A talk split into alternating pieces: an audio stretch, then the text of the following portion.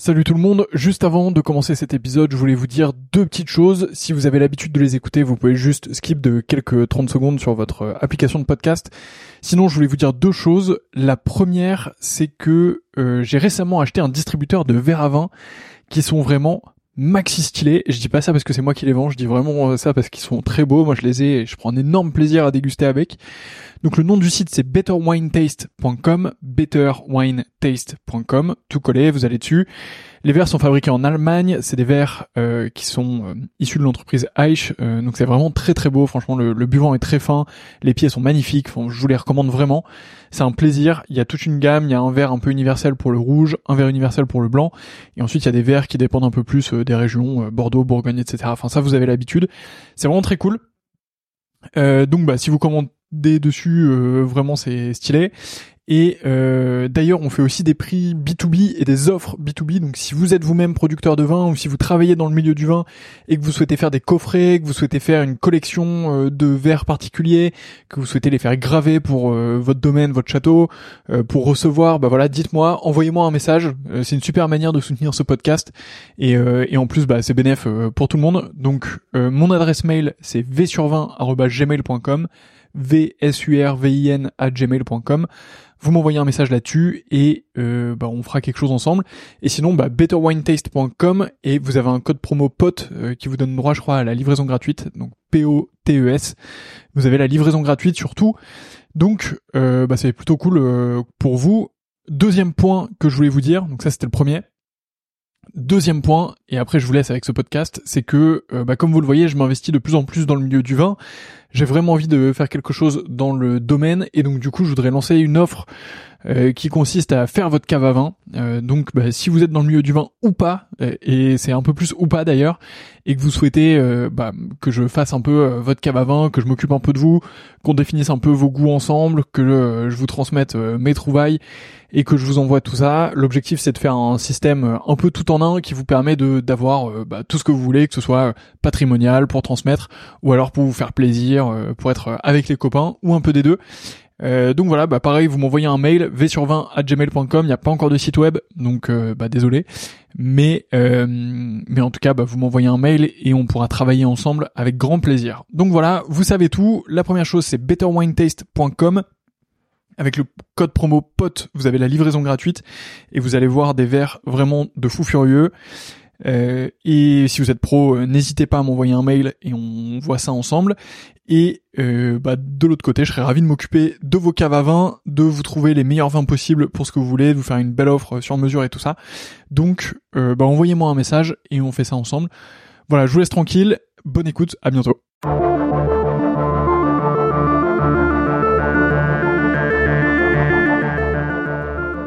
Bonjour et bienvenue dans ce 23e épisode du Winemaker Show dans lequel je reçois Laure Gasparotto, auteur et journaliste au monde. Elle revient sur plus de 25 ans de carrière à écrire sur le vin. J'espère que cet épisode vous plaira. Si c'est le cas, n'oubliez pas de laisser la note de 5 étoiles sur Apple Podcast. D'ici là, je vous souhaite une excellente écoute.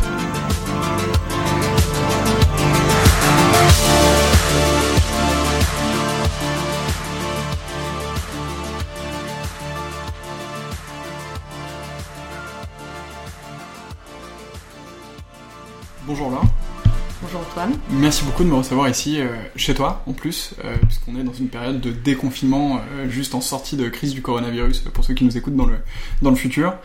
donc du premier coronavirus Covid-19, si jamais vous nous écoutez dans quelques années et qu'il y en a eu entre-temps, on est à ce moment-là.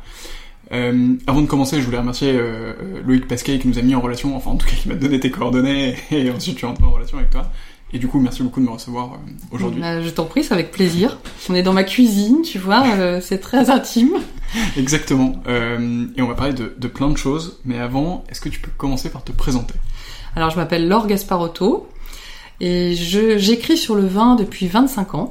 J'ai commencé en tant qu'historienne. en Bourgogne. J'ai commencé par les greniers de, des maisons de vin en Bourgogne.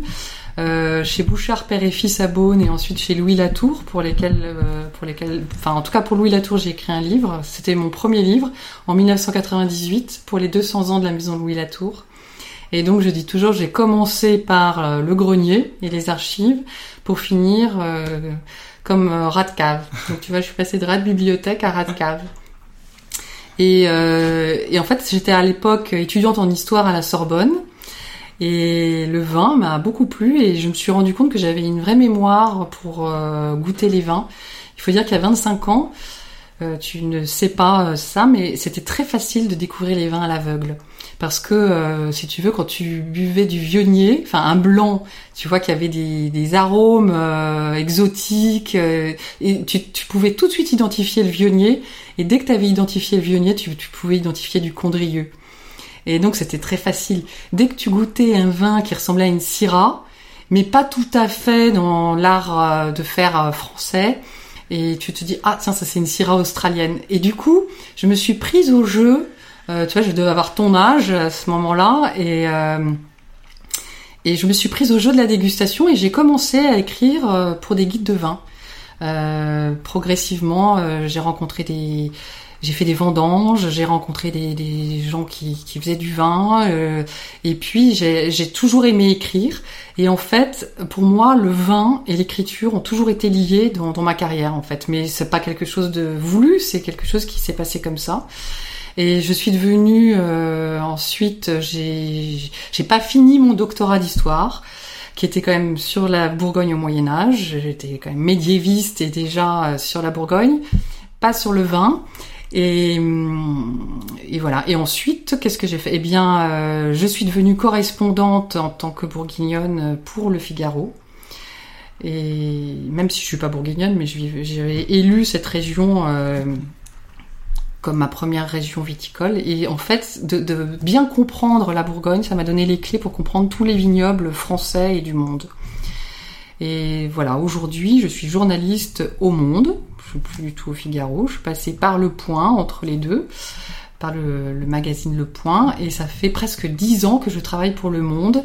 Euh, et on fait beaucoup, beaucoup sur le vin maintenant. Depuis cinq ans, on, on écrit entre 12 à 32 pages euh, par mois, euh, selon euh, les, les périodes. Hein. Euh, voilà. Et j'écris pas mal de livres. J'ai dû écrire euh, maintenant euh, une bonne douzaine de livres sur le vin, dont un atlas des vins de France, qui est mon best-seller. c'est un petit best-seller, tout est relatif. Mais c'est l'atlas officiel des vins de France, en fait, que j'ai écrit en 2012 et qui a été réédité plusieurs fois depuis. Et puis ce matin, tu vois, euh, tu viens me voir, on est en, au mois de juillet 2020, et ce matin, je suis allée signer le contrat euh, de mon prochain livre euh, dans ma maison d'édition qui est Grasset. Et voilà, ce sera, ça sera sortira peut-être dans deux ans, et ce sera sur justement sur la Bourgogne au Moyen Âge, ce que je n'ai jamais fait en fait. J'ai toujours écrit sur plein, enfin sur plein de sujets autour du vin, mais jamais sur ce qui m'avait amené au vin au départ. Félicitations déjà pour euh, cette bonne nouvelle euh, aujourd'hui, cette signature. C'est un peu le, la revanche de l'histoire de finir par écrire quelque chose sur euh, voilà. la Bourgogne au Moyen Âge après ce doctorat mis de côté, donc c'est super. super intéressant. On va revenir un peu sur tout ça parce qu'il y a, il y a beaucoup de choses quand même à creuser. Je pense plein de petites anecdotes qui ont l'air assez marrantes. mais comment ça se passe justement quand tu es étudiante, donc il y a 25 ans Qu'est-ce qui se passe quand tu te dis bah, je vais commencer à goûter du vin. Comment tu mets le, le pied dedans? Est-ce que c'est des sorties, tu dis euh, ça a l'air sympa, je vais prendre un verre et machin et ça se. Bah en fait moi j'ai mis le pied. Alors c'était c'était en faisant des vendanges. Ok. C'était par euh, en allant directement chez un producteur. Et, euh, et c'est comme ça que ça m'est tombé dessus. Et, et ça, tu l'as fait, c'était un job d'été en fait. C'était euh, ben d'été, tu vois, c'était à l'époque. Oui, oui. moi, j'avais, je me souviens, j'avais euh, dû avoir tous mes examens en juin et, on, et, l'université on reprenait qu'en octobre, mmh. tu vois, donc il y avait quand même euh, trois mois très longs de vacances. Et euh, au mois de septembre en Bourgogne, euh, c'était les vendanges. Et donc là, je, mes parents m'avaient dit tu devrais essayer euh, plutôt que de rien faire. et du coup, j'ai trouvé un domaine, c'était au château de Montely en Bourgogne.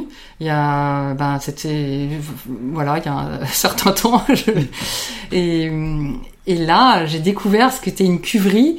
Et la, et la grande chance aussi, euh, c'était, il y a beaucoup plus d'évolution euh, dans la vinification, dans le goût du vin ces 25 dernières années que entre le Moyen Âge et le moment où moi j'ai commencé mmh. à découvrir le vin. Parce que tu sais, euh, par exemple, on vinifiait, c'était évident de vinifier avec des levures indigènes. On n'allait pas, euh, la, la, la, chimie n'était pas vraiment encore entrée dans les cuveries. Euh, tu vois, on, on, on, rentrait en slip dans, dans, les, dans, dans la cuve pour piger le vin. Aujourd'hui, on met des harnais, on se protège, on fait, bah, ce qui est très bien, hein, sans doute, parce qu'il y a quand même eu des accidents. Mais il y avait quand même une espèce de euh, de, de, de, facilité aux choses, d'évidence. Euh, et franchement, euh, j'ai eu beaucoup de chance de découvrir le, le vin avant tout ce monde de, où l'œnologie s'est accaparé le goût du vin aussi. Et surtout en Bourgogne, où c'était très, très artisanal, très rural, très paysan. Ça l'est d'ailleurs un peu resté, bien que maintenant les prix des vins de Bourgogne ont fait que c'est un peu plus aristocratisé quand même. Ça c'est clair. Euh, je, suis assez d'accord euh, sur, sur, ce point-là pour euh, les moments où je vais dans du bar. Mais je pense franchement, quand on est jeune, le meilleur, la meilleure façon de, de, de, de découvrir le vin, d'entrer dedans, c'est d'aller faire des vendanges. Parce qu'une fois que tu es dans un domaine, eh bien, euh, tu, tu, tu, sympathises avec le vigneron, et puis ce vigneron, il va t'amener voir un autre vigneron, et puis euh, tu vas te faire ta, ta petite euh, ton petit carnet d'adresses locales. Il faut, je trouve ça très bien de découvrir le vin par une localisation aussi euh, rurale. Et, euh, et puis tu apprends le goût du vin de l'intérieur, mm. pas par des cavistes. Parce que je trouve que ce qui est dommage aujourd'hui, alors ça, je peux, on peut en parler aussi, mais je trouve un peu dommage que les jeunes découvrent le vin que par l'intermédiaire des cavistes, qui souvent s'improvisent cavistes parce que ils alors j'ai beaucoup d'amis cavistes et je veux pas euh, me faire d'ennemis, mais euh, quand même, la profession de caviste, c'est une des plus faciles dans le monde du vin. Euh, pour le devenir, si tu veux, tu as des, des, des avocats, des, des, financiers, des juristes qui en ont marre de leur dossier et qui n'ont plus de motivation à se lever le matin et qui adorent le vin et qui veulent faire de leur passion un métier. donc qu'est-ce que tu fais? Bah tu ouvres une cave. Alors j'en connais beaucoup aussi qui en ont ouvert et puis au bout de 3-4 ans, ben ils ont fermé parce qu'ils s'étaient pas rendu compte que bah, que c'est quand même un commerce et qu'il suffit pas euh, d'avoir une passion et qu'il faut vendre, tu vois. Et vendre du vin, c'est même si tu vends pas des clous et que c'est plus poétique de vendre du vin que qu'autre chose, bien euh, c'est pas en passant trois heures avec un client en lui vendant une bouteille que tu vas t'en sortir. Donc il faut vraiment être très commerçant quand même. Et, euh, et souvent, je trouve euh, les cavistes euh, ont un goût, un goût un peu homogène entre eux et, donc là on va surtout vers des vins nature et, et, et, je trouve que la jeunesse citadine découvre le vin un peu trop par des vins qui sont pas vraiment des vrais vins mais des boissons euh, des boissons je dirais. Pas de l'agroalimentaire quand même puisqu'ils viennent de dans le monde rural mais des boissons qui sont pas dans la culture du vin comme moi je l'aime en tout cas Ok, et c'est quoi justement cette, euh, cette culture du vin? Bah, euh, en fait, la culture du vin, ce que j'aime dans, dans cette culture, c'est aussi l'histoire, la géographie. Et ce qui est à la mode en ce moment, ce sont les vins de France. Alors, j'ai rien contre les vins de France en particulier, mais parce qu'on peut euh, avoir du vin de France à côté d'un, Gevrey Chambertin, parce qu'on a envie d'avoir une, une liberté qu'un cahier des charges, une appellation ne nous donne pas. Mais euh, parfois, il y a des cavistes qui ne veulent faire que du vin de France. Et, pour moi, c'est nier l'origine. Et la culture du vin, pour moi, c'est le lieu, c'est l'origine. Alors là, Loïc Pasquet en parle très bien et il a eu raison de faire son marketing autour de ça. Mais euh, nier l'origine du vin et son histoire, pour moi, c'est nier la culture du vin. Et quand on va vers des vins nature ou vers des vins de table, on annihile tout ça et, même on peut compromettre la, pérennité de certains domaines. Parce que, euh, en fait, pour avoir eu moi-même un vignoble, euh, j'ai compris à quel point s'inscrire dans une famille de vignerons, euh, c'est important. Et, et, même quand on est néo-vigneron, c'est bien de s'inscrire dans des lieux qui nous parle vraiment à, qui parle à soi. Et, souvent ce qui marche le mieux c'est quand on est en couple ou en famille. Mais il faut qu'il y ait des liens forts de des liens forts en, plus. C'est une vie le vin. Et euh, voilà. je m'emporte. non, non, mais on, est là pour ça, on peut y aller, il n'y a, pas de problème, mais, euh, mais ouais, c'est super intéressant, et c'est vrai qu'en fait, le, un des éléments différenciants entre chacun des vins qu'on peut avoir, c'est leur localisation et leur caractère local, justement, en quoi ils répondent à ce qu'on attend d'un vin précisément à cet endroit-là, sur Terre et pas ailleurs. Et c'est ça qu'on aime. Euh, bah, tu vois, je trouve que, euh, par exemple, j'étais en Corse dernièrement et, là, on arrive à une espèce d'aberration. C'est-à-dire que le vignoble corse est dans une renaissance extraordinaire. Mais d'abord, pour moi, c'est un des plus beaux vignobles de France. Et puis, il donne des vins comme, mais vraiment parmi les meilleurs de France aujourd'hui. Euh, il y a des très très bons vignerons, les, les, terroirs sont superbes. Et puis, ça fait euh, 20 ans, une bonne vingtaine d'années, qu'ils sont allés à la recherche de cépages euh, qu'ils avaient oubliés. Ils avaient été dans une culture entre les années 60 et les années 80, ils avaient, ils avaient été dans une culture extensive avec des en, plantant des cépages euh, internationaux et ils se sont rendus compte qu'ils sont allés droit dans le mur. Et en fait, euh, je sais plus de, de 30 000 hectares, ils sont passés à 5 000 hectares ah et tout, le monde a bénéficié des, des droits d'arrachage parce que en fait, ce système ne fonctionnait pas. Et là, ces vignerons, il y a une vingtaine d'années, ont réagi, se sont dit qu'est-ce qu'on doit faire pour euh, vraiment pas perdre euh, cette culture? Et ils ont battu la campagne pour aller rechercher des cépages euh, qui étaient autochtones, endémiques. Et ils les ont retrouvés, ils ont retravaillé ça, tu vois, ce sont des vignerons comme Antoine Arena, qui est pionnier dans, dans cette culture, ou euh, à Batucci, à Ajaccio, tu vois, donc Antoine Arena à Patrimonio et et à Batucci à Ajaccio. Ils, ont vraiment été pionniers dans, cette nouvelle culture. Et, euh, aujourd'hui, 20 ans plus tard, on arrive à, cette aberration que les plus grands vins de Corse sont en vin de France. Parce qu'ils n'ont pas le droit, puisqu'ils ont des cépages euh, qui ne sont pas compris dans les cahiers des charges tels qu'ils avaient été rédigés dans les années 50 ou 60. Donc du coup, tu vois, il y a rien de plus euh, de plus corse que leur vin, mhm. puisqu'ils sont vraiment originaires de leur lieu, avec en plus des gens qui sont euh, vraiment qui, véhiculent l'histoire de, leur région. Et, on, et, tu vois, ça c'est une aberration euh, très étrange. Euh, c'est qu'ils n'ont pas le droit de s'appeler vin de Corse. Alors peut-être que l'INAO, l'Institut national des appellations d'origine, va prendre ce dossier en, en, main, mais tu vois, entre le, les expériences, la qualité du produit et la réponse administrative, il peut y avoir 20 ans qui se passent.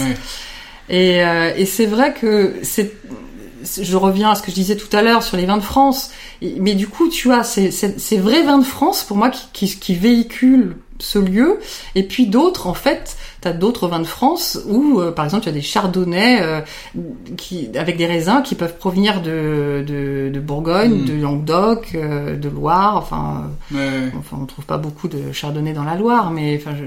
voilà, c'est pour te dire que ça peut être un, un blend en fait. Hmm. Ce sont des blends tout simplement. Ouais, t'as, du hmm. coup une, une, appellation. Donc du coup, tu peux avoir un bon produit. Hein, Je dis pas que les vins sont mauvais, et puis en plus, souvent, ça peut être accessible. Euh, mais c'est pas pour moi la vraie culture du vin. Et je trouve que si le meilleur conseil que je peux donner à des jeunes, c'est aller faire les vendanges. Parce que là, tu as le goût du vin, tu vois, et puis tu sens le millésime. Tu sais, l'année où tu vas faire les vendanges, bah, tu vas voir s'il pleut, si... Mm. Et puis après, le soir, tu vas dans la cuverie, puis tu sens les jus. Euh, et, ça te ça te donne vraiment toute la dimension sensorielle que le vin véhicule. Et moi, c'est ce que j'ai aimé dans, tout de suite dans le vin. C'est quand j'étais étudiante en histoire, tu vois, je m'esquintais les yeux à lire des manuscrits, puisque je, je disais des, des manuscrits des 14e et 15e siècles, mais vraiment euh, très compliqués à lire, enfin très, en plus sur microfilm pour protéger les originaux. Et, euh, et, et, donc euh, quand j'ai découvert toute cette dimension historique qui avait une odeur et, euh, et un toucher, parce que le goût c'est du mhm. toucher, et tu vois, par ce pinot noir de Montely, j'avais l'histoire de la Bourgogne vivante. C'était extraordinaire pour moi. Je me suis dit, oh, c'est fou parce que je découvre la géographie, l'histoire, et, et elle me transporte un goût. Et c'est cette notion du temps que j'aime dans le vin Tu vois, c'est cette notion aussi quand tu ouvres, parce que tu peux, tu peux enfermer une carte postale dans une bouteille, enfermes un paysage, et puis tu enfermes aussi euh, l'âme des gens qui ont fait le vin à ce moment-là. Donc, quand tu ouvres après un vin 100 ans après son élaboration, tu peux euh, goûter l'époque tu vois et ça c'est peut-être la seule chose bon dans un tableau tu peux voir les vêtements tu peux voir la qualité de la peinture mais le goût du vin, ça peut te transporter aussi vraiment dans, dans l'histoire. Une des plus belles dégustations que j'ai faites, d'ailleurs, c'était euh, pour les 100 ans de Château Talbot il y a deux ans. Et on avait fait euh, une dégustation de, depuis euh, l'achat de la famille Cordier en 1919 jusqu'à 2019, tu vois, ou c'était 2018 à l'époque. Et, donc on a goûté pas 100 millésimes, mais 2-3 millésimes par décennie. Et c'était extraordinaire de voir euh, l'évolution du savoir-faire et de voir d'abord quel était euh, l'esprit de, de, Talbot. Et d'ailleurs, Stéphane euh, de Renoncourt, qui est le consultant depuis 2010 de ce château, a fait ses dégustations avec moi et, ça, et il a dit qu'il avait compris beaucoup d'autres choses que ce qu'il en connaissait, tu vois, parce que ça, ça, ça lui avait donné des axes de travail euh, nouveaux parce qu'il avait, il avait eu des messages d'avant, tu vois. Et par exemple, euh, 1919, c'était pas vieux. C'est ça qui est fou, c'est que c'était un vin qui avait, voilà, bouteille qui avait, en...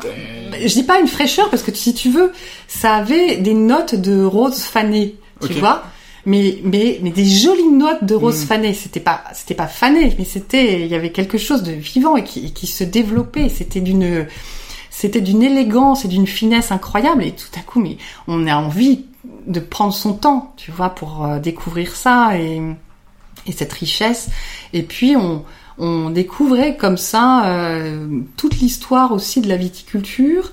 En 1945, euh, on a goûté le 45, par exemple. Alors c'est très étrange parce que évidemment on savait que c'était 45, mais c'est un vin d'une exubérance incroyable, d'une joie. Euh, c'était très très aromatique, très éloquent et on a eu j'avais envie de dire c'est pour moi ce vin est victorieux, tu vois, c'est drôle parce que c'était quelque chose vraiment très abouti et il était pas vieux, il pouvait.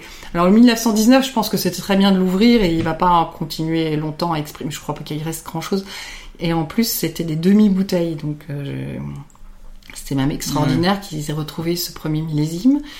Mais 1945, tu vois, je pense que dans, dans 10 ans, tu peux le regoûter, euh, il te exprimera encore ce côté victorieux mm. de, du millésime. Tu sais, il y a une énergie dans les vins qui peuvent euh, transparaître 20 ou 30 ans plus tard ou plus.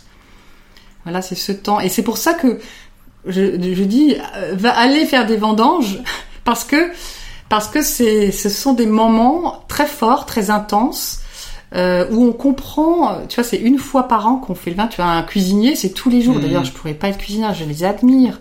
De remettre euh, le couvert tous les jours. Non, quand tu es vigneron, ça se passe une fois par an la cuisine, tu vois, et, ça te permet franchement de comprendre le millésime, l'odeur du millésime. Et quand tu as fait les vendanges un millésime, ou quand tu allais voir les vignes, par exemple, si ça a grêlé, tu sais que euh, ben, tu, vois en vendangeant quand même le raisin, ça va être plus compliqué, il y aura plus de tri.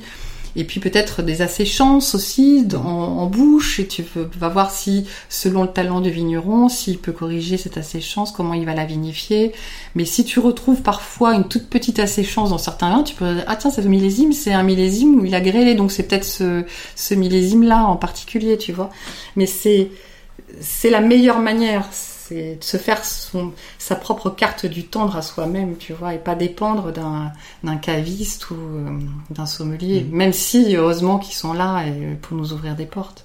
Ça c'est clair, mais euh, super intéressant. Moi, je dois avouer que j'ai pas encore fait les vendanges, mais, euh, mais c'est quelque chose que j'aimerais beaucoup faire. Euh, donc j'espère que ça va être réalisé euh, soit cette année, ça me paraît quand même assez peu probable, mais peut-être l'année prochaine, j'espère. En tout cas, cette année 2020 est, un était une année très précoce. Mhm, ouais. Donc je ne sais pas quels sont tes projets de, de, rentrée, mais tu peux dès 15 août aller vendanger quelque part. Hein, ouais, si tu peux partir faire des, vacances. De, de, prendre quelques quelques jours même euh, entre le 15 et le 30 août, je sais pas si tu es en vacances ou pas, mais faire des vacances euh, dans des domaines euh, viticoles, je pense que tu entre l'Alsace, l'Alsace va commencer très tôt aussi, la Champagne, euh, peut-être pas Bordeaux, mais le Languedoc. Ça, ça, va aller vite aussi, je pense à Bordeaux. Hein, mm. Bordeaux peut-être pas fin août. Ouais, peut-être pas fin août, mais, en tout cas ça va, ça va arriver vite aussi. Ça va être très précoce partout. De toute façon, ça a 15 jours, voire 3 semaines en Bourgogne.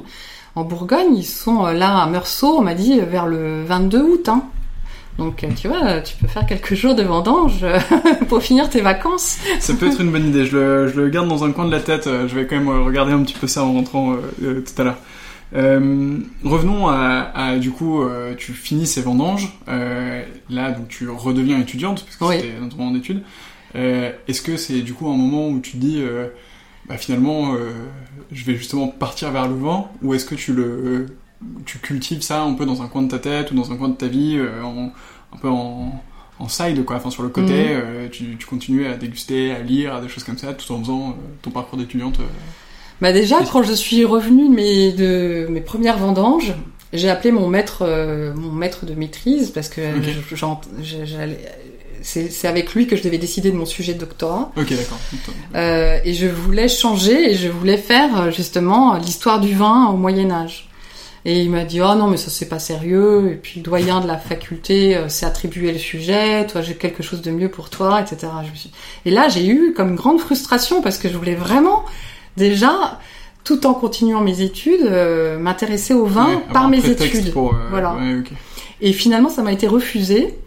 Et, et j'en ai gardé une grande frustration et à tel point que j'ai continué à étudier, mais c'était pas vraiment le sujet que je mmh. voulais faire, et c'est vraiment l'une des raisons pour lesquelles, euh, eh bien, par ailleurs, j'ai trouvé euh, d'autres euh, façons d'écrire sur le vin.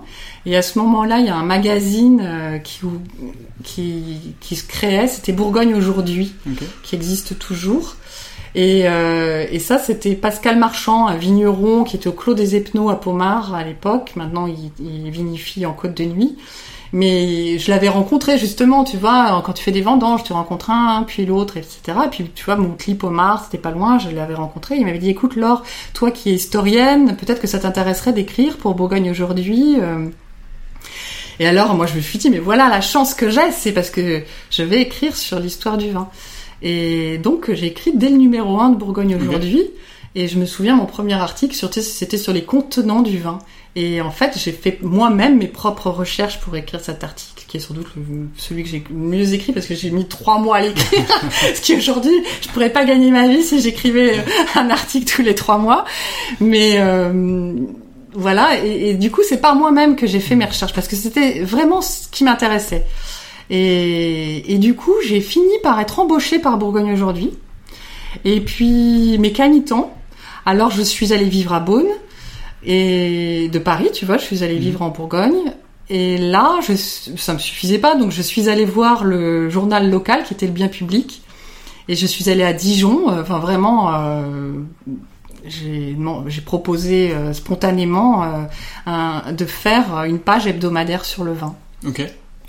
Et le directeur de Dijon à l'époque, je me souviens, m'a posé, il m'a dit banco. Et donc, grâce à ça, j'ai travaillé 4 ans au bien public à Beaune, euh, tout en étant à Bourgogne aujourd'hui.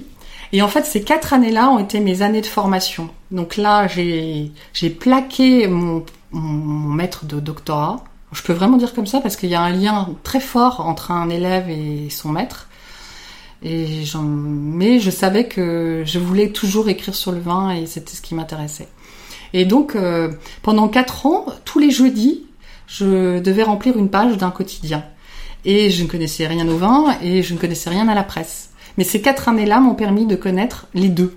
Tu vois, à la fois ce qui est un journal mm. quotidien et à la fois ce qu'est le métier du vin. Et, quand on est journaliste, la chance qu'on a, c'est que toutes les portes s'ouvrent.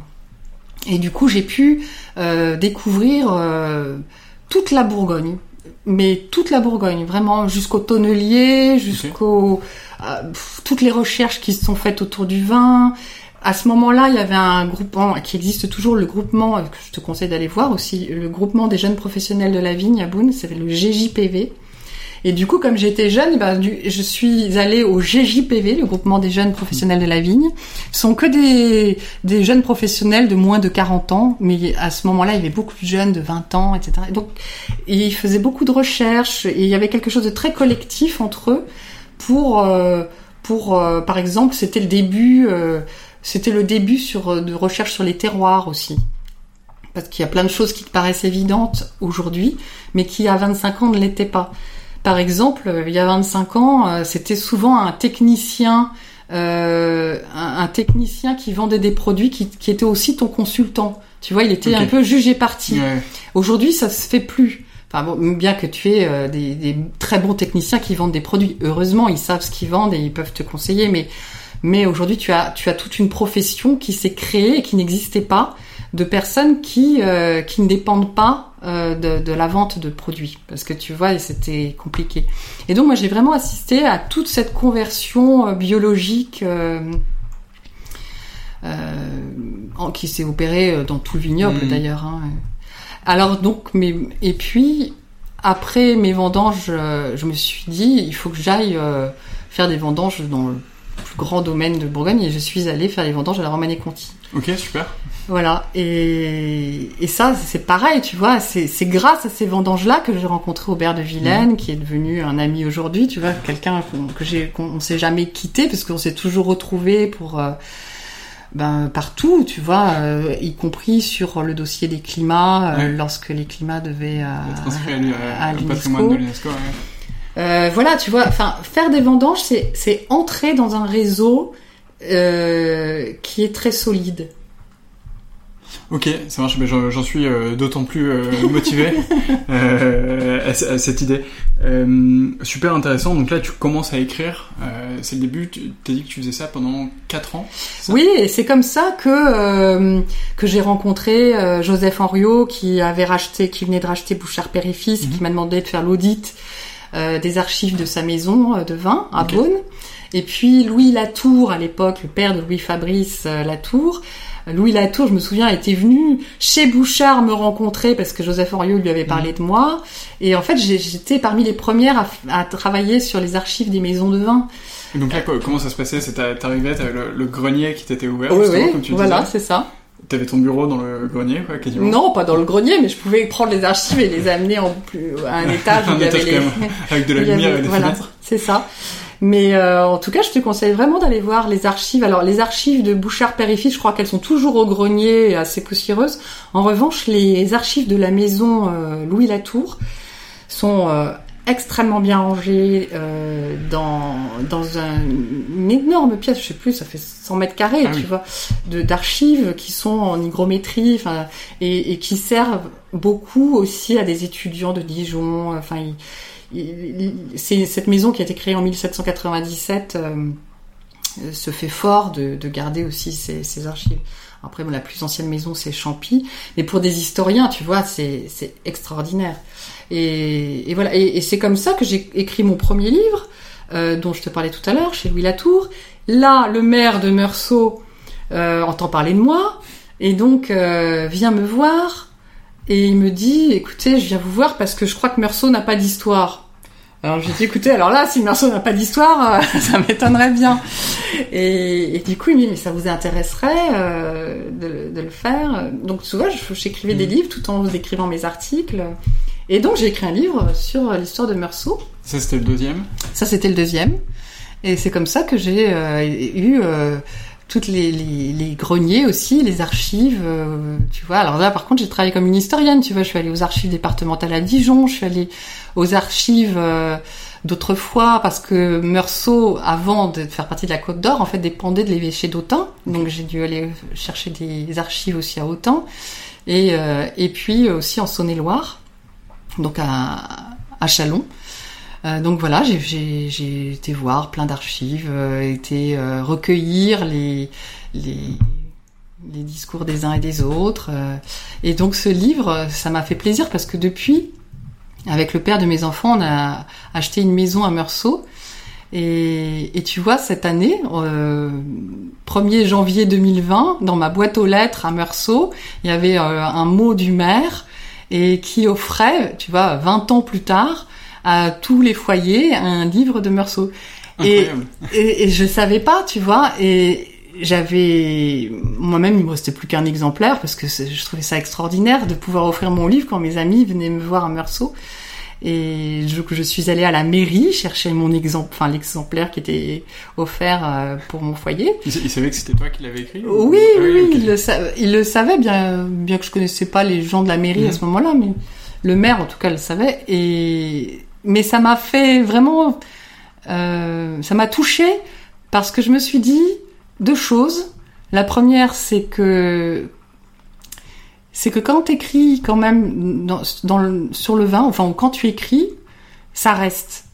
Et euh, 20 ans plus tard, tu te rends compte Et je, voyais les gens repartir de la mairie avec mon livre que j'avais écrit quand, quand j'étais jeune, tu vois, c'est fou.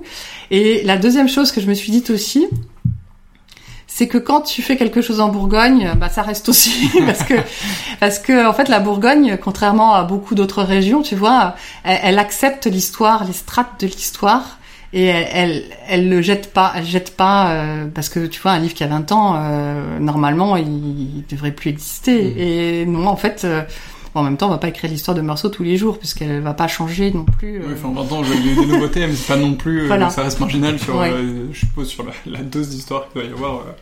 Voilà, ça c'était mon troisième livre, et puis après j'ai écrit, enfin, je vais pas te raconter tous mes livres, mais j'en ai écrit quelques-uns. Oui. et alors, je suppose que ces livres, si on tape Laure Gasparotto sur Google, je suppose qu'on peut trouver la bibliographie. oui, alors tu, tu, des vieux livres. Alors, je sais que l'Office de tourisme de Meursault vend encore des exemplaires de ce livre. Euh, voilà, sinon tu peux le trouver sur Amazon, tu hmm. vois, sur Amazon, as des... je devrais pas faire la publicité d'Amazon, mais pour des livres anciens comme ça qui sont pas si faciles à trouver. Euh... J'ai écrit même un petit polar qui se passe à Beaune euh, ah, au 15e siècle, qui s'appelle Hôtel Dieu, D apostrophe Y E X. Et c'est euh, alors là par contre je me suis amusée parce que c'était vraiment mon côté historien euh, qui qui s'est qui s'est laissé aller c'était la, la, mère des, hospices de Beaune qui, est assassinée, et puis il y a toute une enquête, ça se passe... Euh, il y a Nicolas Rollin. et même les, les élèves de, de 5e de Beaune qui ont étudié mon livre, parce que même si c'est une fiction, euh, je me suis basée euh, sur des vrais faits historiques et puis je décris les monuments de manière très précise. Donc euh, voilà, je me souviens, j'avais même euh, été euh, dans une classe de cinquième. Et alors les, les, enfants étaient très étonnés de voir qu'un auteur peut être vivant parce que sur les murs de la classe, tu vois, tu avais Verlaine, Molière, que des vieux auteurs, et ils savaient pas qu'en fait on peut continuer à écrire des livres et tout le temps. personnes qui, qui écrivent des livres, des livres encore en ce moment. Ouais. ouais. C'est rigolo ça. Et, euh, et du coup, après, euh, après ce moment euh, que tu passes en, en Bourgogne, ces 4 ans là, du coup, t'arrives au Figaro. Ça? Alors voilà, donc euh, je j'avais entre temps collaboré euh, avec le guide Florus des vins, qui était le guide sommelier, mais qui n'existe plus, et, euh, et ainsi et puis et par Bourgogne aujourd'hui, je me suis fait connaître. Euh, au Figaro, on m'a appelé pour que je sois leur correspondante en fait euh, sur la Bourgogne. Hmm. Et j'ai commencé à travailler comme ça pour le Figaro. Et puis un jour, ils m'ont complètement embauché pour m'occuper de tous les vignobles. Euh, et c'était la une, belle époque euh, parce que j'avais une page hebdomadaire dans le Figaro à ce moment-là. Donc ce que j'avais fait au bien public, je l'ai fait au Figaro. Dans le Figaro, euh, le vrai, le, quotidien, le, quotidien, Pas, pas, Figaro 20 ou une édition spéciale. Non, non, c'était c'était vraiment un rendez-vous hebdomadaire euh, dans le quotidien. Sympa, ouais. Voilà, tu sais, j'ai un peu inventé mon métier. Enfin, au, moment où j'ai commencé, il n'y avait pas autant de gens qui écrivaient sur le vin qu'aujourd'hui. Hein. Maintenant, ça fait 15 ans, il y en a de plus en plus, mais quand j'ai commencé, on n'était pas très nombreux. Et c'était comment justement de, commencer à, écrire comme ça sur le vin, de, faire partie de... Ben, comment c'était? C'était... Euh... Ben, c'était assez excitant parce que tout était nouveau. Enfin, euh, je me souviens au Figaro, je proposais, je, découvrais toujours en même temps. et puis, j'ai toujours voulu travailler euh, pour des lecteurs euh, qui, qui, enfin, pour une presse généraliste jamais hmm. pour une presse spécialisée. Parce que je me disais que en même temps que je comprends et de le faire comprendre, ça me permettrait vraiment de mieux savoir. euh, tu vois, d'être euh, l'étape de digestion entre ce que j'apprends et ce que je rends. Hmm. c'est un peu ça, hein, quand même. Et, et grâce euh, et, grâce au Figaro, tu vois, j'ai pu élargir mon horizon bourguignon qui commençait, je commençais à tourner en rond. Euh, et, aller dans d'autres vignobles et pas que français. Je me souviens, je crois que je suis une des premières à avoir parlé du priorat. Okay.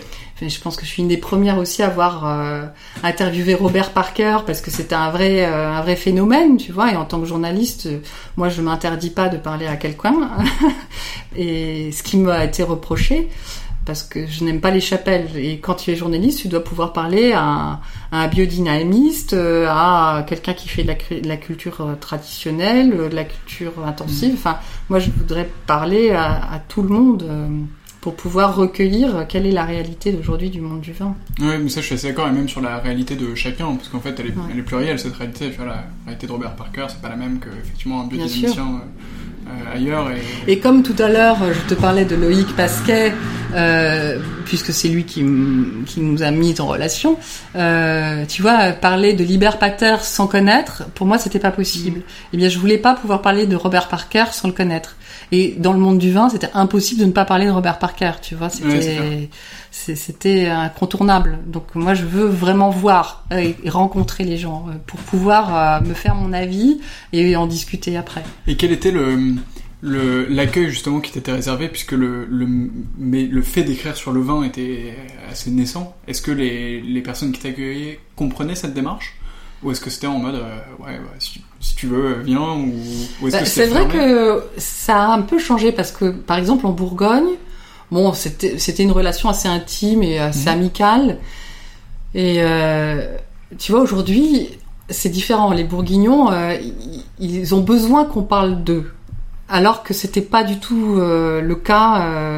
ils se disaient de toute façon, moi, je fais mon vin et après, celui qui l'aime l'achètera et le boira. Et, et, ça, ça a vraiment changé.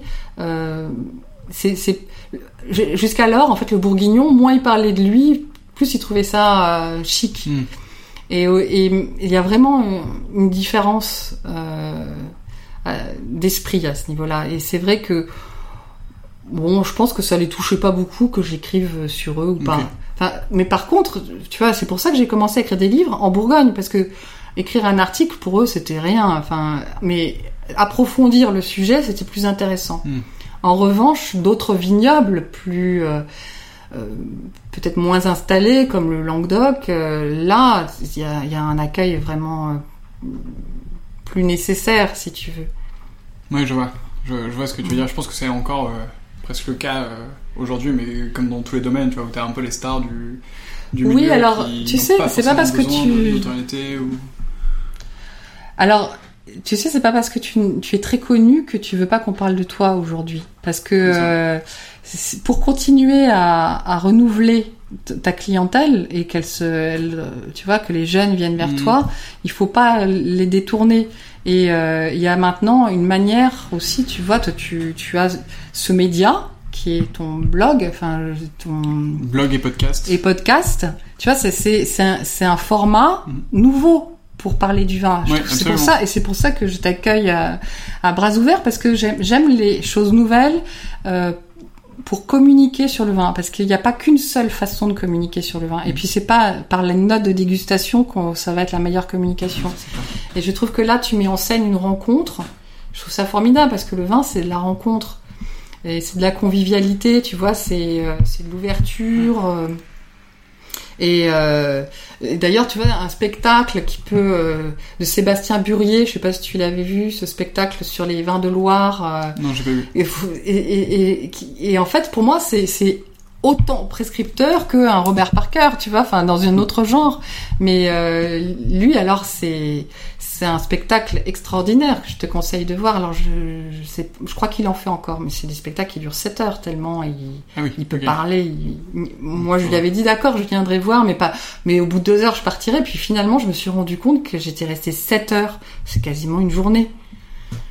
Oui, c'est long 7 heures. Euh, oui, ça paraît long comme ça. Et en fait, le, il a réussi à trouver un format pour parler du vin euh, incroyable. Et c'est le seul à avoir trouvé cette formule. Et donc, euh, je trouve ça formidable. Enfin, tu, tu disais écrire, il n'y a pas que écrire mm. sur le vin. Pour moi, euh, c'est ce qui est magique avec le vin d'ailleurs. C'est que tu vois, là, on boit même pas de vin. Mais on arrive à en parler tout le temps. Et euh, on n'a pas soif et on boit quand mm. même. Tu vois, c'est quand même une boisson assez magique pour ça. Parce que tu, tu, tu as quand même envie de boire même si t'as pas soif. C'est vrai, ça, ça c'est très vrai. Ça m'arrive euh, à peu près tout le temps. c'est ça qui est incroyable. Et en plus on parle et on et on parle et on écrit et on fait des photos et euh, et, et, et, donc euh, à chaque époque il y a une façon, tu vois, il y a, eu les poètes dans l'Antiquité mm. qui ont parlé du vin, et c'était la façon de parler du vin. Aujourd'hui, bah, c'est des podcasts, mais tu vois, c'est chouette. Et, et moi, il y a 25 ans, bah, c'était par l'écriture, mm. tu vois, et aujourd'hui, ça va être peut-être autre chose. Et donc, euh, je trouve ça beau oui, c'est vrai que, bon, c'était, que chaque génération, en fait, ait son moyen d'expression pour euh, parler toujours de, de, de, la même chose. C'est vrai, c'est, euh, super intéressant. Ça pourrait pas se faire l'objet d'un livre d'histoire. petite idée, mais, mais bon, tu m'as dit que on a commencé par dire que tu avais déjà un, un, livre en cours pendant deux ans, donc faudra y aller par, par étapes. donc là, Figaro avec une page hebdomadaire, puis tu passes par Le Point, tu m'as dit magazine. Oui, je passe par le. Oui. Et en fait, je... Jacques Dupont, qui s'occupe des pages 20 au Point, euh, m'a proposé de le rejoindre. Et, j'ai dit oui parce que j'aimais beaucoup sa façon de déguster. Je me suis dit que j'aurais, j'aurais beaucoup à apprendre de lui. Et j'aimais bien aussi sa manière euh, très déontologique euh, d'aborder le monde du vin. Mm.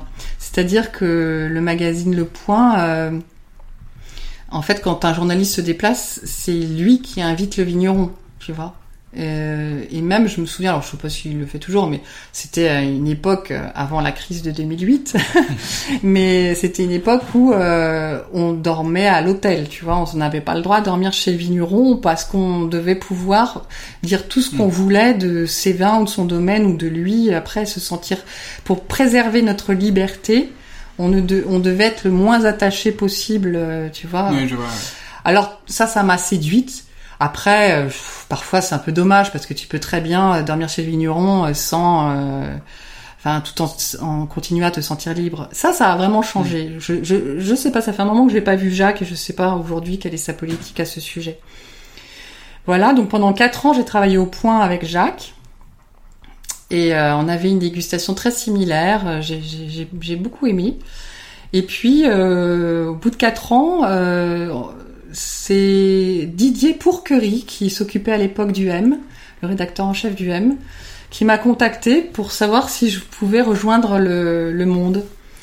Et en fait, moi, je travaillais quand même dans l'ombre de Jacques et je me suis dit, tiens, c'est sympa, je vais pouvoir euh, peut-être euh, vraiment être plus moi-même. Mmh. Et puis, j'aime, j'adore le monde aussi. Enfin, j'aime le point, hein, bien sûr, mais, mais le monde me correspond vraiment. Et je crois que j'écris depuis 2011 pour le monde pour le magazine et pour le quotidien. Et pour le quotidien, ouais. Voilà. Alors maintenant, on a même constitué une équipe 20. On a une équipe 20. J'ai une collègue qui s'appelle Ophélie Neyman. Et mhm. puis il y a d'autres, mon rédacteur en chef, euh, Michel Guérin, qui est un très bon rédacteur en chef. Et qui est, euh, voilà. Et, en fait, le, le monde du vin, euh, depuis 5 ans, vraiment maintenant est établi dans, dans le paysage médiatique sur le vin. Alors que quand j'y suis arrivée, c'était pas du tout le cas. Super intéressant et du coup tu as, pu euh, contribuer à construire euh, ce, cet espace euh, d'expression. Voilà, alors je suis pas toute seule maintenant, hein, et c'est ce que, je trouve formidable, c'est qu'il y a une vraie équipe. On déguste à l'aveugle, et on a des goûts différents. Alors parfois on n'est pas d'accord, parfois on est d'accord, mais je trouve et on a une politique. Moi, dès que je suis arrivée au monde, et c'est ce que je reprochais un peu au point, c'est qu'on notait les vins. Et mmh. moi, je suis arrivée au monde en disant, je ne veux pas noter les vins. Et ça, ils ont compris. J'ai dit, moi, je préfère raconter des histoires. On, parle de culture. Et ça, pour ça, on, on a cette ligne éditoriale euh, de, de, de, pas noter, quoi. Alors justement, comment ça se passe au, au monde euh, C'est quoi le travail du journaliste vent au monde? Alors on boit, on lève le coude, on goûte, euh, on est beaucoup sur le terrain. Okay. Euh, tu vois, par exemple, là, pour, pour cet été, on a fait une série d'été. Alors, il y a, c'est, on a fait une série d'été autour des paysages et du vin. Et donc on se déplace. J'étais à Chinon la semaine dernière pour comprendre la géologie. Tu vois les puits du Chinonais, les puits PUY comme les puits, le puits de Dôme. Et donc pour nos lecteurs, j'essaye de, de, décrire le paysage, de comprendre les sols. J'ai rencontré plusieurs vignerons et, euh, qui m'expliquent euh, vraiment euh, l'identité de, de ce microclimat. Et après, ben, je goûte, je goûte, je voyage, je rencontre. Enfin, il y, a plein de gens qui me disent oh là là quel beau métier. c'est ce que mon fils me dit. Il me dit maman euh, c'est quand même pas mal. Oui, il y a l'air d'avoir pire. Euh, ouais, alors après il faut accepter. Enfin moi j'aime ça. Hein, il faut accepter de pas être tout le temps chez soi. Tu vois, euh, là beaucoup de gens me demandent après ce confinement si j'ai envie d'aller partir en vacances. Mais moi finalement entre janvier et mai 2020, j'ai pas beaucoup été chez moi. Et même pendant le confinement, j'étais euh, dans les terrasses du Larzac où j'ai été vigneronne. Et avant ça, j'étais en Afrique du Sud pour un reportage. Euh, j'étais en Corse, j'étais en Savoie, j'étais à Bordeaux, j'étais en Auvergne pour découvrir une nouvelle famille de vins euh, qui est euh, les vins volcaniques. Il y a, tu vois, il y a le premier vin des vins volcaniques qui a eu lieu euh, à côté de Gergovie mmh. dans, en Auvergne. Et donc je suis l'actualité du vin, comme ça fait maintenant euh, plus de 20 ans, je, je vois ce qui... Tu vois, je, on peut pas me raconter n'importe quoi. Je peux juger, juger de, l'information qu'on me donne. Mm. Tu vois, je peux juger, savoir si c'est un vrai événement ou pas. Tu vois, ou un faux événement, ou c'est juste du buzz marketing. Euh, et puis, bon, j'ai un vrai réseau maintenant établi, on fait confiance. Je pense que je peux recueillir, euh, euh, je peux recueillir des confidences qui sont vraiment intéressantes pour me permettre de comprendre, euh, tu vois, le, ce qui se passe en souterrain dans le monde du vin. Par exemple, c'est comme ça que j'ai pu écrire le livre avec Lilian Berillon, qui est un pépiniériste, tu sais, euh, qui est sorti chez Grasset en 2018, euh, le jour où il n'y aura plus de vin. Parce que là, j'ai compris tout à coup qu'on m'avait caché des choses pendant 20 ans. Enfin, je me suis dit, mais c'est pas possible. Il y a, il y a une vraie mortalité du vignoble en France et personne n'en parle. Personne n'en parle. Pourquoi? Parce que euh, bah déjà pour vendre du vin, il faut faire rêver. Donc tu vas pas parler des problèmes. Et euh, en même temps, je trouvais qu'en tant que journaliste, même si j'ai pas envie de parler des problèmes, comme entre guillemets, euh, c'est quand même là une espèce de, tsunami qui, se présente et, qu'il faut préparer. Enfin, il y a toute une étude. Enfin, j'imagine que tu as dû déjà entendre parler de la mortalité croissante du vignoble depuis une quinzaine d'années. Absolument, j'ai pas lu le, j'ai pas lu le livre, euh, mais c'est vrai qu'il faudrait que je le fasse. Euh, est-ce qu'on peut, euh, est-ce qu'on peut envoyer aussi des vins au monde si on veut les faire? Comment est-ce qu'on fait pour, pour faire en sorte que la rédaction les, les découvre? Alors oui, oui, oui. Alors en fait, moi je suis sur des, réseaux, tu sais. Où il y a, alors il y a, déjà, il y a pas mal d'agences de presse maintenant. D'ailleurs, c'est drôle parce que cette année, il y en a beaucoup qui fêtaient leurs 20 ans. Ah. Tu vois, moi j'ai vu apparaître les agences de presse du vin. D'ailleurs, au début, j'avais du mal à travailler avec elles parce que je me suis dit, mais pourquoi elles veulent que je parle d'un vin qui, qui m'arrive dans mon salon comme ça, alors que moi, ce qui m'intéresse, c'est d'aller mm. euh, d'aller sur le terrain. C'est j'ai pas envie de découvrir les vins euh, sur ma table de la reçu en carton. Tu vois, voilà. Et donc bon, j'ai appris à travailler avec les agences de presse de manière intelligente, je pense. Il y a ça. Et puis je suis sur des réseaux tu vois je suis sur Facebook je suis sur Instagram donc je et puis je suis au monde donc les gens peuvent m'écrire et me demandent euh, est-ce qu'on voilà ils se présentent on aimerait que vous dégustiez euh, donc je dis ok et puis puis je déguste je donne un parfois j'en parle parfois j'en parle pas je fais un retour je dis pourquoi j'en ai pas parlé euh, tu vois, dernièrement, on m'avait envoyé un, on m'avait appelé pour me demander si j'étais intéressée pour goûter un rosé. Et j'ai dit oui, je vais faire une sélection de rosé, donc je vais bien le mhm. recevoir. Et puis je l'ai pas sélectionné et euh, on m'a dit mais pourquoi? Bah, Et j'ai dit bah, vous savez parce que vous m'envoyez une bouteille que, que je la sélectionne parce que d'abord on n'a pas beaucoup de place, on fait une vraie sélection et ça sert à ça pour les lecteurs. Euh, et alors j'ai dit que votre digestion entre entre les deux. Bien sûr, sinon je servirais pas à grand chose. Et, euh, et j'ai dit le vin est beaucoup trop cher, je peux pas conseiller un rosé euh, à plus de 100 euros et et puis, il n'est pas assez exceptionnel mm. parce que s'il avait été si exceptionnel, je l'aurais peut-être conseillé en disant voilà, une fois dans votre vie, goûtez le grand rosé, ce que ça peut être. Mais là, c'était pas le cas. Donc voilà, j'ai j'ai dit, moi, je pense qu'à mon lecteur. Je ne pense qu'à mon lecteur. Et, je, c'est, toujours ça ce qui m'intéresse. C'est qu'est-ce que mon lecteur a aussi envie de, de découvrir? Et est-ce que tu as justement quand même un... T'arrives à obtenir un lien avec ton, ton lecteur Est-ce que tu as des lecteurs qui t'écrivent euh, parfois? Je suppose qu'ils tu sur les réseaux sociaux aussi et te, et te mettent quelques messages de temps en temps Ouais. Euh, le Monde a vraiment un lectorat très fidèle. Et d'abord, c'est pas notre journal, c'est le journal de nos mmh. lecteurs. et c'est vraiment, tu sais, euh, ils se lèvent, ils prennent leur café avec leur journal, tu vois. Et si euh, il y a quelque chose qui leur plaît pas, enfin, c'est comme si on avait sali leur journal. Mmh. C'est vraiment, on est, il y a quelque chose en effet de très intime mmh. qui s'est créé entre le lecteur et le journal. Et donc, quand ça va ou quand ça va pas, ils nous le disent. oui, oui. Ok. Et donc du coup régulièrement tu as des messages. Euh, oui oui. On a des, on a un, on a un service euh, un service du courrier. Qui euh, qui qui me transmet les messages qui me sont destinés. Ok. Non, ok. Et t'as eu des belles surprises dedans, des, choses. Oui, ça peut être des gens très contents, tu vois, qui, qui, par exemple, un jour, quelqu'un, j'avais fait un, j'avais fait un entretien avec euh, Lambert Wilson et puis un lecteur voulait absolument, enfin était content de, l'entretien et voulait lui faire passer un message. Donc euh, j'ai, je me suis faite la messagère d'un lecteur pour Lambert Wilson. Euh, une autre fois, je me suis faite vraiment taper sur les doigts parce que j'avais dit qu'un vin était en biodynamie et que, mais ça c'était au début quand j'ai commencé à écrire pour le journal.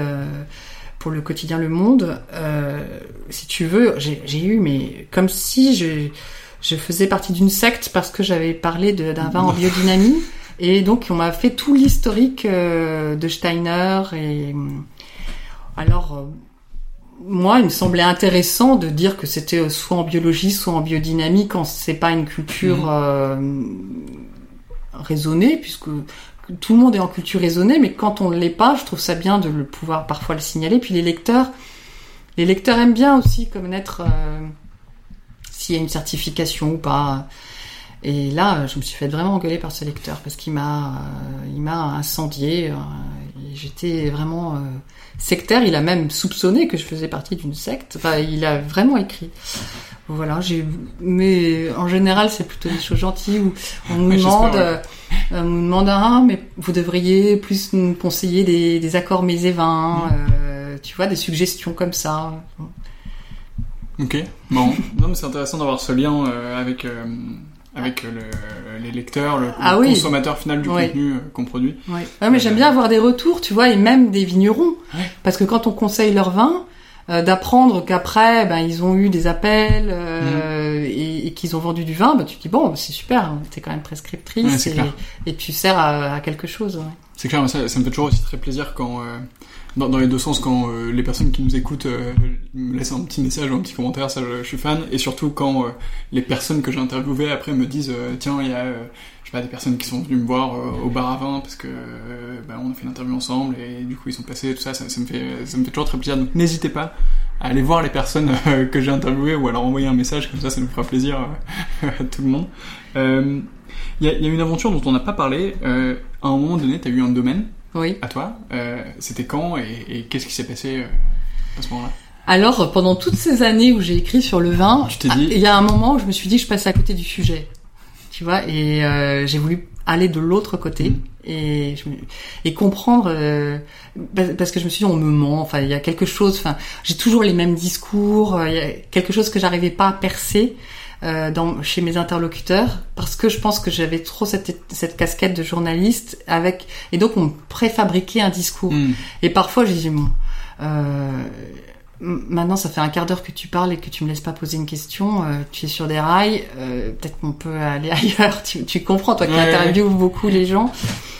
Et, euh, et, donc en 2014, alors je faisais chaque semaine pour le, le M, le magazine du Monde, je faisais chaque semaine un banc d'essai d'une appellation. Et ça, c'était vraiment un moment super. Pendant quatre ans, j'ai fait ça, où chaque semaine, je recevais une trentaine, une trentaine, à peu près une trentaine de bouteilles d'une appellation, tu vois, de, de 30 domaines mmh. différents. Et je, et j'en sélectionnais cinq. Tu vois, je faisais mon mmh. banc d'essai. C'était mmh. mon banc d'essai d'une appellation. Donc, ça me donnait une photographie incroyable de chaque appellation. Et euh, dans ce contexte, euh, j'ai goûté les vins des terrasses du Larzac, qui n'étaient pas encore en appellation, mais qui étaient en dénomination Languedoc. Et là, mais j'étais, je connaissais pas. Alors, je dois dire que j'ai, j'ai encore beaucoup de lacunes hein, d'ailleurs, hein, parce que c'est ça qui est fabuleux avec le vin, c'est que tu verras, dans 20 ans, tu auras encore des choses à découvrir. et, euh, et donc je me suis dit, tiens, c'est fou, je connais pas. Et quel, euh, et ce que j'aimais dans ces vins, c'était leur grande fraîcheur, leur minéralité, alors que c'est pas ce que je sentais dans les vins du Languedoc en général. C'est pas ce qu'on attend. Je me suis dit tiens mais qu'est-ce que c'est euh, Je connais pas cette appellation. Alors euh, je me souviens j'ai goûté et je dis je vais aller voir. Et j'y suis allée. Enfin je résume hein, mais j'y suis allée. Je suis passée devant une vigne avec un écriteau à vendre et je me suis dit et j'ai demandé au vigneron qui m'accompagnait combien est à peu près un hectare de vigne. À ce moment-là, c'était pas trop cher, c'était 15 000 euros l'hectare. Ah oui, effectivement, oui. Ah, j'ai réfléchi.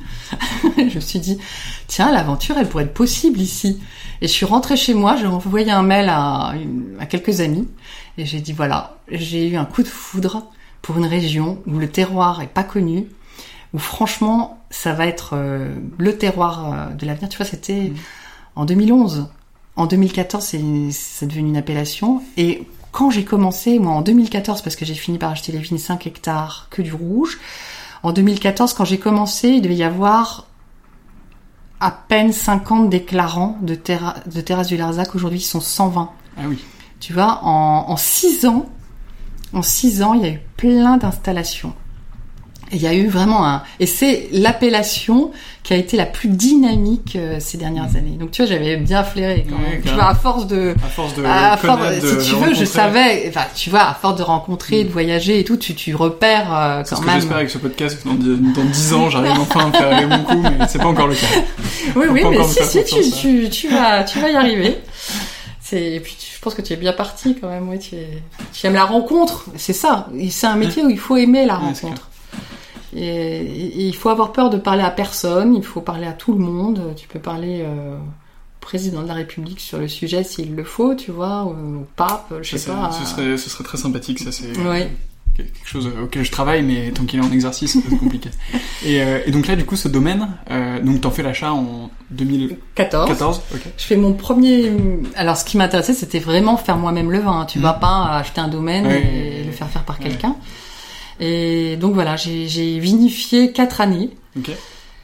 Et euh, bah, tu vois, tu es dans ma cuisine à Paris, et tu as vu mes enfants qui vont à l'école à Paris. Et, euh, et la grande question, puis j'ai un, donc un métier que je viens de décrire. Et la grande question, c'était, euh, ben, où est-ce que je vais vivre? Parce que j'ai acheté les vignes, mais ma vie était toujours ici, mmh. à Paris. Et j'ai en fait eu une double vie pendant cinq ans. Une semaine sur deux, j'allais là-bas. Et une semaine sur deux, j'étais à Paris. Et, j'envoyais, j'écrivais depuis là-bas aussi, euh, dans mon chai, entre deux remontages, j'écrivais mes, mes articles. Et en fait, euh, il faut beaucoup, beaucoup d'argent pour faire du vin. Et même si c'est un petit domaine, et même si c'est dans le Languedoc, euh, tu as un prix de revient qui, est, qui, est, élevé, enfin surtout si tu veux bien travailler. Mm-hmm. Et, et en fait, j'aurais enfin j'avais pas les moyens. En fait je sais je sais pas pourquoi j'ai arrêté mais d'abord avoir la double casquette c'était difficile. Et puis aller jusqu'au terrasse du Arzac euh, depuis Paris faire les allers-retours régulièrement c'est quand même fatigant c'était assez fatigant oui surtout quand, quand tu prends en compte euh, les grèves régulières. Ça c'est compliqué. Les retards des trains euh, voilà, écoute, euh, donc j'ai écrit un livre hein, sur cette histoire qui sortira chez Grasset en, début d'année prochaine. Ça s'appelle Vigneronne, où tu pourras découvrir euh, toutes mes aventures de vie de vigneronne. Voilà, et tu vois, en fait, vraiment, c'est l'écriture et le vin sont pour moi définitivement liés. Et faire du vin m'a aidé à avoir d'autres angles euh, pour des nouveaux sujets. Est-ce que justement il y a des choses que tu comprends mieux ou, des choses auxquelles tu pensais pas avant que tu comprends après, euh, après cette aventure Ouais. ouais. Euh, bah, D'ailleurs, euh, mon livre sur sur la, la, mortalité du vignoble provient de cette, cette de cette expérience. Il y a un autre livre aussi que j'ai écrit qui s'appelle La mécanique des vins. En fait, euh, donc la mécanique des vins qui vraiment entre, qui qui, qui m'a aidé à comprendre comment on devient vigneron dans un lieu.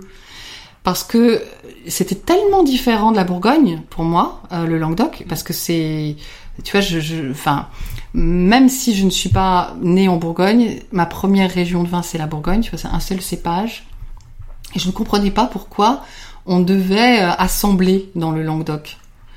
Pourquoi assembler des cépages? Donc euh, j'ai un peu vinifié à la bourguignonne, c'est-à-dire que j'ai vraiment vinifié mes cépages séparément, mes lieux dits séparément, pour comprendre ce que chacune de mes parcelles avait dans le ventre, tu vois. Et, euh, et en fait après je suis devenue languedocienne pour et j'ai compris que les vignerons de chaque région ont une structure mentale qui ressemble à la région. Euh, et, et, pour comprendre ça, en fait, j'ai beaucoup interviewé Olivier Julien euh, du Mas Julien en terrasse du Larzac et ça a donné un livre qu'on a fait ensemble, La mécanique des vins. Euh, et je me suis dit, euh, en l'écoutant, tu vois, j'ai fait exactement comme ce que tu fais avec moi. Je l'ai, j'ai mis, j'ai enregistré des heures et des heures. et en l'écoutant, j'ai compris que 200 ans en Bourgogne, c'était, enfin, ou 30 ans dans le Languedoc, c'était comme 200 ans en Bourgogne. Tellement ça va vite. Et j'ai compris aussi pourquoi il n'y avait pas une pérennité dans le Languedoc comme il y en avait en Bourgogne ou à Bordeaux. J'ai vraiment compris plein de paramètres qui entrent en compte dans la vie d'un vigneron et qui dépassent le, le vin proprement dit. C'est-à-dire que par exemple, tu sais, j'ai compris que parfois un vigneron il te raconte alors tu vois euh, cette cuve euh, quand elle était comme ça, moi je l'ai décuvée, etc. Et puis en fait, si tu creuses un peu, tu dis, tu comprends qu'il avait un mariage ce week-end-là et qu'il fallait absolument qu'il décuve avant le mariage. Enfin, en fait, dans la vie d'un vigneron, c'est c'est une vie d'un homme mm. et après c'est comment il fait rentrer sa vie dans sa profession et quels sont les impacts sur ses actes de vigneron et, et, sur le goût du vin. Alors moi, j'imagine que tu goûtes beaucoup de vin. On va aller en goûter tout à l'heure. J'essaye, oui. Mais ce que j'aime sentir dans le vin, c'est l'intention du vigneron. Mm. Et aujourd'hui, je pense que je peux reconnaître la personnalité d'un vigneron, c'est-à-dire s'il a été patient, si si euh, s'il était stressé. Je, je, je, peux sentir ça parce que parce que tu vois, il y a des, des vins qui véhiculent une certaine sérénité et qui te posent. Euh, et parce qu'il y a un équilibre, il y a une harmonie. Et puis d'autres vins qui sont plus serrés. Et là, tu te dis bon, le vigneron, il a eu peur, il a, il a un peu trop sulfité parce qu'il a eu peur de je ne sais quoi. Et en fait, tu peux vraiment, dans l'architecture du goût du vin, euh, comprendre euh, l'action euh, mmh. et l'intention de l'action et, et, qui a un impact sur le goût. Voilà, pendant ma vie de vigneronne, j'ai vraiment fait le lien entre les gestes et le goût du vin. Mais même en passant par l'économie. Parce que tu vois, tu te dis, bon, il y a des vignes, euh, tu vas les essimer très souvent pour que la vigne soit belle et courte et, tu vois, très mmh. militaire. Et euh, après, tu peux réfléchir au végétal et, et essimer plus ou moins haut. Et en fait, tout ça a un coût. Tu vois, plus tu passes dans ta vigne, chaque fois que tu vas dans ta vigne, ça a un coût parce que ça a un coût sur le temps, etc. Et après, tu te dis bon, mais ce geste-là, quel impact il va avoir sur le goût de mon vin Tu vois euh, Et c'est vraiment intéressant de, de, faire cette étude parce que tu te rends compte pourquoi on parle euh, de vin paysan, de cru bourgeois, et tu te rends compte que les moyens que tu mets dans un vin euh, a un impact sur le goût. Ok. Et après, euh, c'est pas forcément parce qu'un vin a nécessité plus d'argent qu'il est meilleur, mm. hein, pas du tout. Mais en même temps, même parfois, c'est bien qu'un vigneron soit resté pauvre parce que du coup, son vin est resté authentique aussi. Et parfois, quand il a trop d'argent, il sait plus quoi en faire.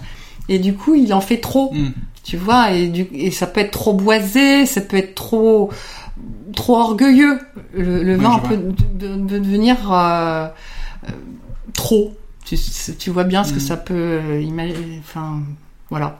ok, mais c'est super intéressant d'avoir le vin comme euh, un peu comme caisse de résonance de la personnalité du vigneron euh, en amont. C'est assez drôle. Ok, hyper intéressant du coup cette expérience. on a balayé quand même pas mal de sujets. Est-ce qu'il y a une question que je ne t'ai pas posée et que tu aurais aimé euh, écoute, je ne sais pas parce que c'est sans fin. le vin, c'est vrai qu'on peut en parler pendant Peut-être que moi, je peux te poser une question. Ah bah, Est-ce que toi, tu aimerais écrire sur le vin ou tu, ou alors tu, tu es dans la rencontre ou tu, tu veux rendre compte comment de en dehors du podcast euh, tu vois comment toi tu aimerais t'inscrire euh, dans le monde du vin? Ou, ou en intervieweur euh, peut-être que ça te suffit ou tu voudrais en vendre ou tu c'est une, une très très bonne question. Euh, J'avais pas prévu de m'exprimer là-dessus aujourd'hui, mais, mais je peux le faire. Euh, alors, je pense pas être en capacité de faire du vin moi-même. Euh, Peut-être un jour, mais je pense pas que je sois tout de suite euh, tant sur le point de vue de l'investissement que ça représente personnel et financier. Euh, par ailleurs, on vient d'en parler, donc clairement, c'est impossible pour l'instant. le vendre, pourquoi pas Mais en fait, j'ai un des éléments qui me frustre dans le paysage du vin, c'est que c'est un paysage qui est euh, très stratifié mhm. et très saturé à chaque endroit. Et c'est un peu ce qui m'embête euh, en ce moment. Et j'essaye de trouver euh, des, innovations ou quelque chose à apporter. Tu vois, avec, avec, avec des amis, là, on, cherche par exemple à faire un, logiciel pour les sommeliers, pour leur permettre de gagner du temps, d'arrêter mhm. de faire leur gestion de cave eux-mêmes, d'avoir des tableaux Excel et, et leur permettre de goûter les vins et de se concentrer sur la valeur qu'ils ont plutôt que sur euh, faire des reporting euh, pour la compta, quoi, en gros. Donc ça, c'est un élément mais qui est très startup euh, nation, quoi, en gros. Et voilà, et du coup, je suis un peu bloqué dans ce truc, écrire pourquoi pas, mais sur quoi? Enfin, tu vois, il y y a plein de sujets sur. Euh, hier, je parlais de la religion et le vin. Enfin, tu vois, ça, c'est un sujet qui est. Ah oui, moi, c'est passionnant. Ça, c'est un sujet de fou. Mais le truc, c'est que c'est un sujet qui est tellement de fou que à l'Antiquité, ils buvaient du vin. Euh, le vin, c'est le vin de messe euh, aujourd'hui. Enfin, c'est utilisé par toutes les religions quasiment. Et c'est des trucs de. Enfin, c'est des trucs de fou. Et du coup, comment tu prends le sujet? Pourquoi tu commences? Est-ce que t'écris un pavé qui est considérable? Comment tu le fais. Enfin, voilà. Donc pourquoi pas. Mais je, pense que je me cherche encore dans mon investissement. Euh, mais je trouve ça formidable, en tout cas, que tu partes à la rencontre comme ça de personnes que tu ne connais pas. Exactement. Et pour euh, et puis sans a priori et du coup avec ta, voix complètement ouverte. Et, et tu sais que ça c'est très rare, je trouve, parce que souvent on, on va chercher ce qu'on a envie de hmm. trouver. Alors que toi tu vas chercher sans savoir ce que tu vas trouver. ça, et, euh, et je trouve ça euh, formidable cette ouverture. Et je te souhaite euh, vraiment de belles rencontres. C'est très gentil. Merci beaucoup. Il me reste quand même trois questions avant de conclure cette interview. La première c'est est-ce que tu as une dégustation coup de cœur récente? Alors, qu'est-ce que j'ai eu comme dégustation, coup de cœur et surtout ça m'arrive souvent. Euh, aïe aïe aïe. Euh, euh, oh là là, j'en ai. Là, y a, quand tu me dis ça, ça, ça les bouteilles cliquent entre moi. j'en ai plusieurs.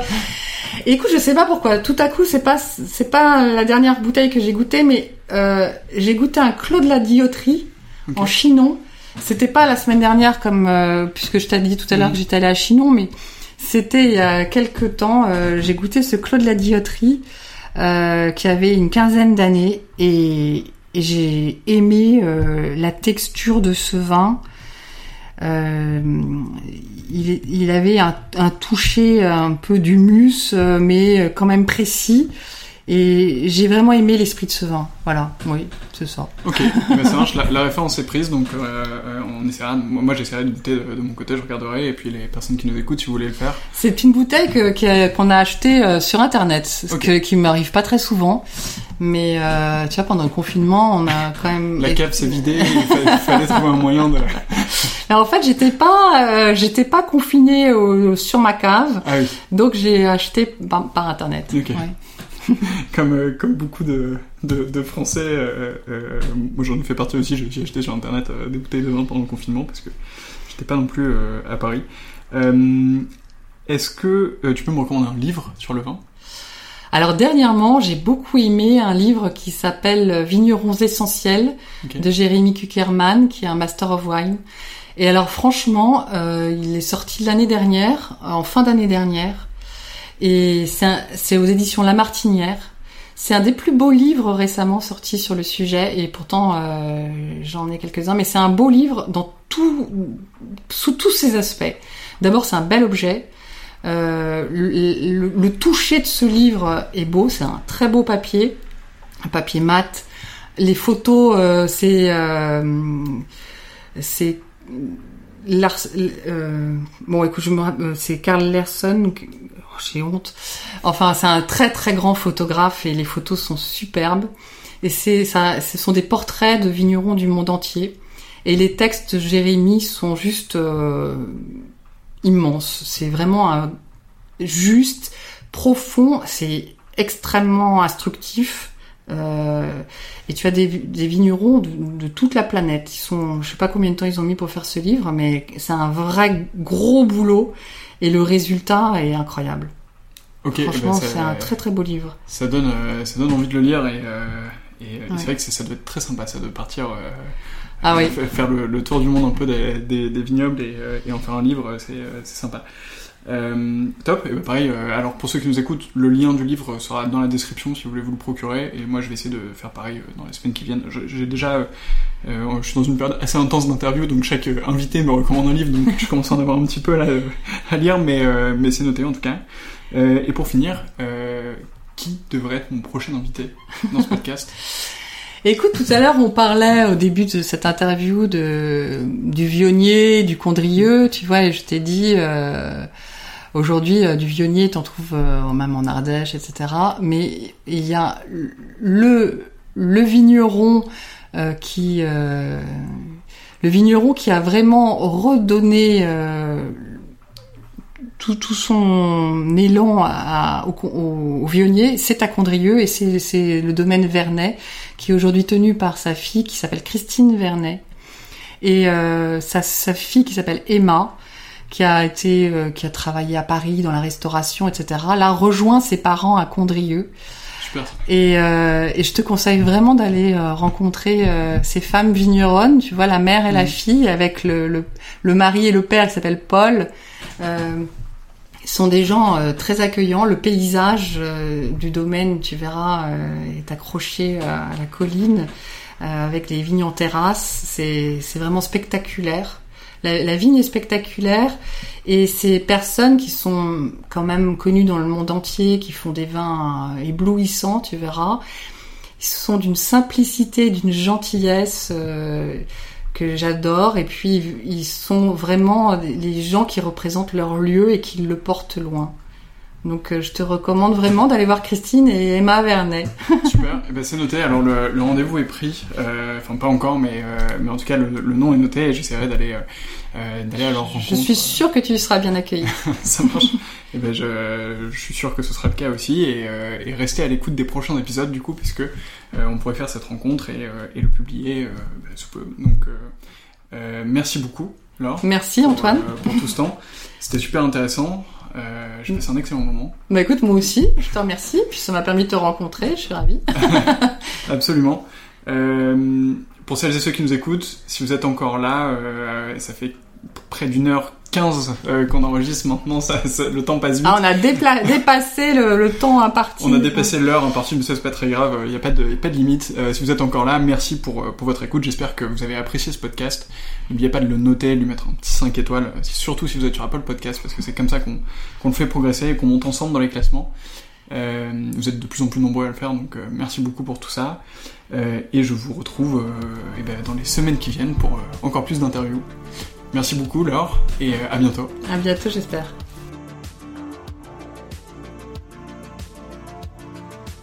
C'est déjà la fin de cet épisode.